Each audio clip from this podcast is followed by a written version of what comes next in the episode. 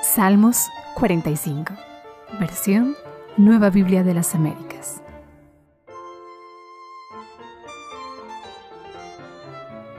Cántico de las bodas del rey.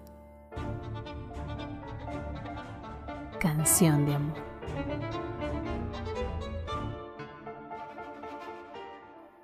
Rebosa en mi corazón un tema bueno. Al rey dirijo mis versos. Mi lengua es como pluma de escribiente muy ligero. Eres el más hermoso de los hijos de los hombres. La gracia se derrama en tus labios. Por tanto, Dios te ha bendecido para siempre. Prepara tu espada sobre el muslo, oh valiente, en tu esplendor y tu majestad. En tu majestad cabalga en triunfo, por la causa de la verdad, de la humildad y de la justicia. Que tu diestra te enseñe cosas tremendas. Tus flechas son agudas.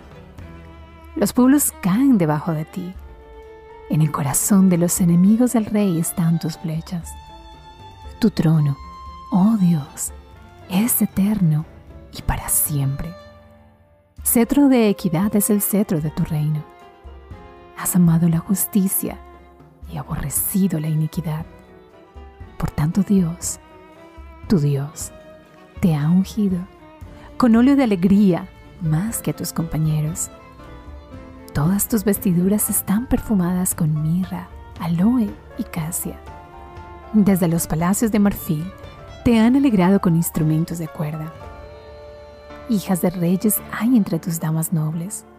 A tu diestra, en oro de Ofir, está la reina. Escucha, hija, presta atención e inclina tu oído. Olvídate de tu pueblo y de la casa de tu padre. Entonces el rey deseará tu hermosura. Inclínate ante él, porque él es tu Señor. Y la hija de Tiro vendrá con presentes. Los ricos del pueblo suplicarán tu favor. Toda radiante está la hija del rey dentro de su palacio. Recamado de oro está su vestido en vestido bordado será conducida al rey. Las vírgenes, sus compañeras que la siguen, serán llevadas a ti. Serán conducidas con alegría y regocijo.